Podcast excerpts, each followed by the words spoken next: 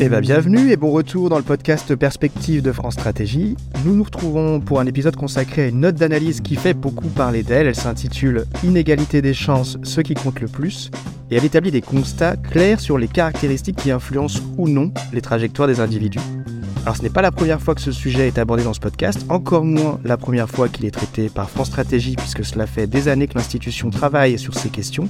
Et pourtant à chaque fois, c'est un peu une redécouverte qui apporte son lot d'enseignements inédits et de surprises comme on peut le lire dans cette nouvelle étude. Et pour en parler, rien de mieux que de recevoir au micro du podcast les deux auteurs de cette note d'analyse. Bonjour Clermont d'Herbécourt et Jean Flamand. Bonjour. Bonjour. Alors on va commencer comme souvent avec un point sur la méthode de l'étude. Vous avez construit un échantillon d'environ 100 000 individus. Ça fait effectivement une bonne base de travail, mais c'est loin d'être le seul point notable de ce recueil de données. Expliquez-nous un peu. Alors effectivement, on a eu accès à, ce qu'on appelle un panel, donc une base de données qui permet de suivre la trajectoire de vie d'environ 100 000 Français qui ont entre 31 et 46 ans. Et donc c'est l'ensemble des Français au sens où on regarde les salariés du secteur privé, les agents publics, les chômeurs, les inactifs, on regarde vraiment tout le monde, sans distinction. Et euh, ce panel nous permet notamment de euh, connaître quel était le contexte familial et le contexte géographique dans lequel ont grandi ces, ces Français, entre l'âge de 10 et 18 ans notamment. Donc connaître à la fois la profession des parents et éventuellement le type aussi de région dans lequel ils ont grandi. Et c'est aussi une source qui nous permet également de connaître précisément le revenu d'activité qui est perçu aujourd'hui par ces individus, par ces Français, et notamment de connaître si euh, y a eu un événement familial, une naissance notamment dans le cadre de, leur trajectoire de vie, en lien avec notamment l'état civil et les données qui sont euh, déclarées à l'impôt sur, euh, le revenu. Hmm. Alors c'est très clair, si on plonge maintenant dans les résultats, quels sont les grands enseignements de cette étude entre l'origine sociale, le genre ou l'ascendance migratoire? Comment faites-vous un top 3, un top 4, 5 des facteurs déterminants de l'inégalité des chances? Donc on a cherché à mesurer l'effet propre euh, des différentes conditions de départ des individus, euh, celles que vous avez évoquées, euh, l'origine sociale, l'ascendance migratoire, le sexe et aussi l'endroit où les gens ont grandi. C'est-à-dire dans quelle région ils ont grandi, est-ce que c'était aussi dans une zone rurale, dans un quartier difficile d'une zone urbaine, dans un milieu périurbain. Et ce qu'on a cherché à faire, c'est d'essayer de, de mesurer l'effet propre de chaque caractéristique. Alors, pour faire ça, c'est un peu technique, mais il faut raisonner toutes choses égales par ailleurs, c'est-à-dire à caractéristiques comparables, euh, parce que euh, dans la vraie vie, dans la réalité, euh, bah, les, différentes dimensions sont corrélées entre elles. Le fait d'avoir une origine sociale défavorisée, c'est souvent aussi avoir une ascendance migratoire, c'est aussi souvent avoir grandi dans certains quartiers ou dans certaines régions. Et donc, euh, on, a, proposé une méthodologie qui permet de distinguer vraiment euh, euh, chaque, enfin l'effet de chaque caractéristique. Alors concrètement, on regarde par exemple quel va être l'écart de revenus entre deux personnes, une qui a une origine sociale favorisée et une autre qui a une, origine sociale modeste, mais, mais qui sont comparables sur les autres plans. D'accord? Donc on va, on va, comparer à sexe, territoire d'origine et ascendance migratoire égale. On va faire aussi la même chose pour l'ascendance migratoire. On va regarder un descendant d'Africain euh, comparé à, une personne qui n'a pas d'ascendance migratoire, mais qui a la même origine sociale euh, ou qui a grandi dans le même endroit. Et donc à la fin, quand on regarde un peu euh, toutes les caractéristiques une par une, on se rend compte que on a un classement très clair qui s'établit entre les, caractéristiques de départ qui ont le plus d'effet sur le revenu à l'âge adulte. Donc dans le top 4 euh, qu'on a, a essayé de regarder, euh, ce, qui, ce qui apparaît vraiment comme euh, le facteur le plus déterminant, c'est l'origine sociale, puisque on obtient un peu plus de 1000 euros d'écart à caractéristiques comparables entre un enfant d'origine favorisée, entre le quart des enfants d'origine les plus favorisés et le quart des enfants d'origine les plus modestes. Donc 1100 euros d'écart, c'est deux fois plus quasiment que le deuxième facteur euh, qu'on a, a déterminé, qui est le sexe, où là on a des écarts entre les hommes et les femmes qui sont de l'ordre de 600 euros. Et ça, c'est le deuxième facteur. Et ensuite, on a les autres facteurs qui sont moins influents. Euh, donc, euh, par exemple, la région la région d'origine. Si vous avez grandi en Île-de-France, c'est-à-dire la région la plus riche, comparé à si vous avez grandi dans une région plus pauvre, et bien là, on a des écarts de l'ordre de 400 euros à l'âge adulte. Euh, le quartier, c'est de l'ordre de 200 euros. Euh, le, fait d'avoir grandi en, zone rurale, c'est aussi un, écart de l'ordre de 200 euros. Et, en tout dernier, on a l'ascendance migratoire, qui, est le, le, facteur le moins déterminant au sein de ceux qu'on a regardés. On a un écart à peu près de 170 euros, enfin moins de 200 euros, entre une personne d'ascendance africaine et euh, une personne qui n'a pas d'ascendance migratoire. Donc c'est sept fois moins que l'origine sociale. Donc on a un classement euh, très clair entre les différentes dimensions. Hmm. Donc ces grands enseignements que vient de présenter Clément, c'est bien évidemment des analyses qui sont réalisées en moyenne. Donc ces écarts moyens, en fait, masquent une, des grandes disparités euh, de, de, de, revenus aussi et de situations individuelles.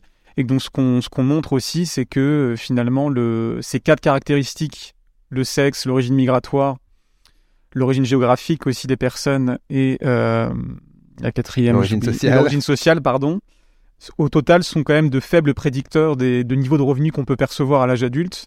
Et on a des situations assez, euh, assez hétérogènes. Pour vous donner un exemple, euh, 11% des femmes d'origine sociale modeste ont un revenu d'activité qui est supérieur à la moitié de ce que perçoivent les, les hommes d'origine sociale favorisée. Donc on voit que euh, cet écart moyen masque des situations individuelles très disparates et très, très hétérogènes.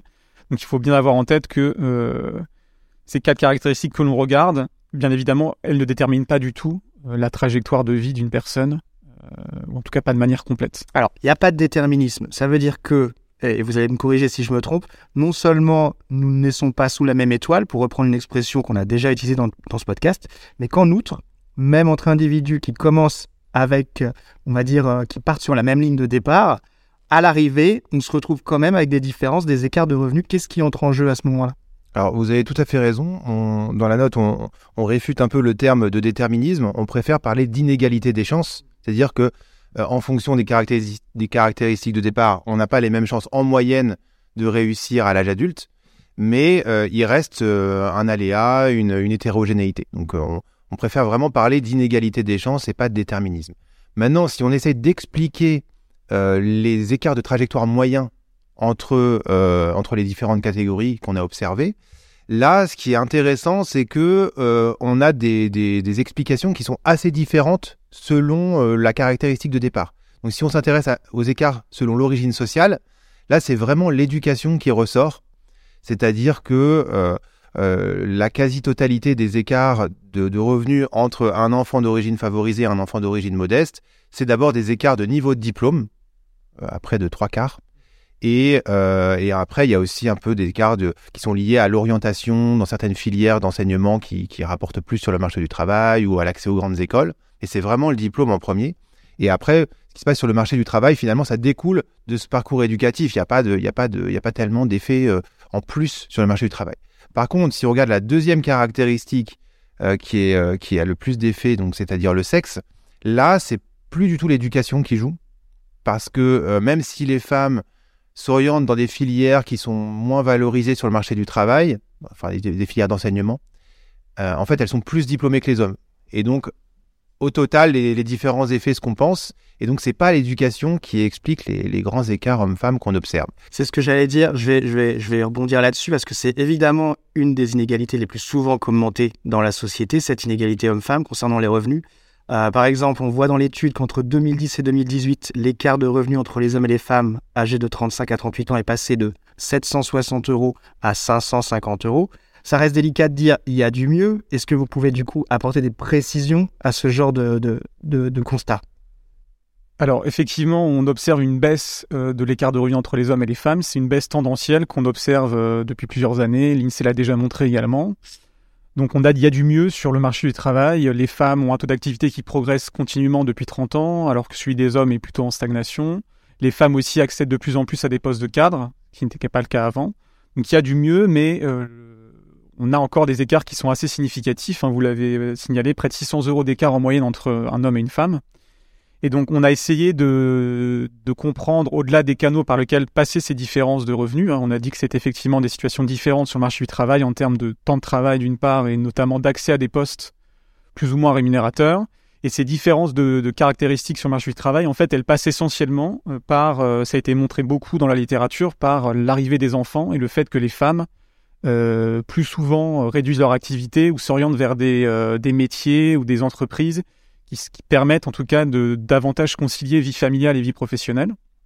Donc on a essayé de regarder quel était l'impact euh, réel de l'arrivée des enfants sur le revenu euh, et sur les écarts de revenus entre les hommes et les femmes. Et on montre qu'environ 60% de l'écart de revenus, hein, donc 60% des 600 euros, sont directement liés au fait que euh, à l'arrivée des enfants, tout simplement. Donc cette pénalité salariale associée à l'arrivée des enfants, on montre aussi, et ça c'est une, des nouveautés aussi de, cette étude, montre qu'elle est quasi équivalente, quelle que soit l'origine sociale une femme d'origine sociale modeste ou une femme d'origine sociale favorisée, elle a en moyenne une pénalité salariale qui est comprise entre, euh, entre 20 et 25% euh, Cinq ans après l'arrivée des enfants, euh, ces femmes gagnent en moyenne 20 à 25% de moins que les femmes de même origine sociale mais qui n'ont pas eu d'enfants.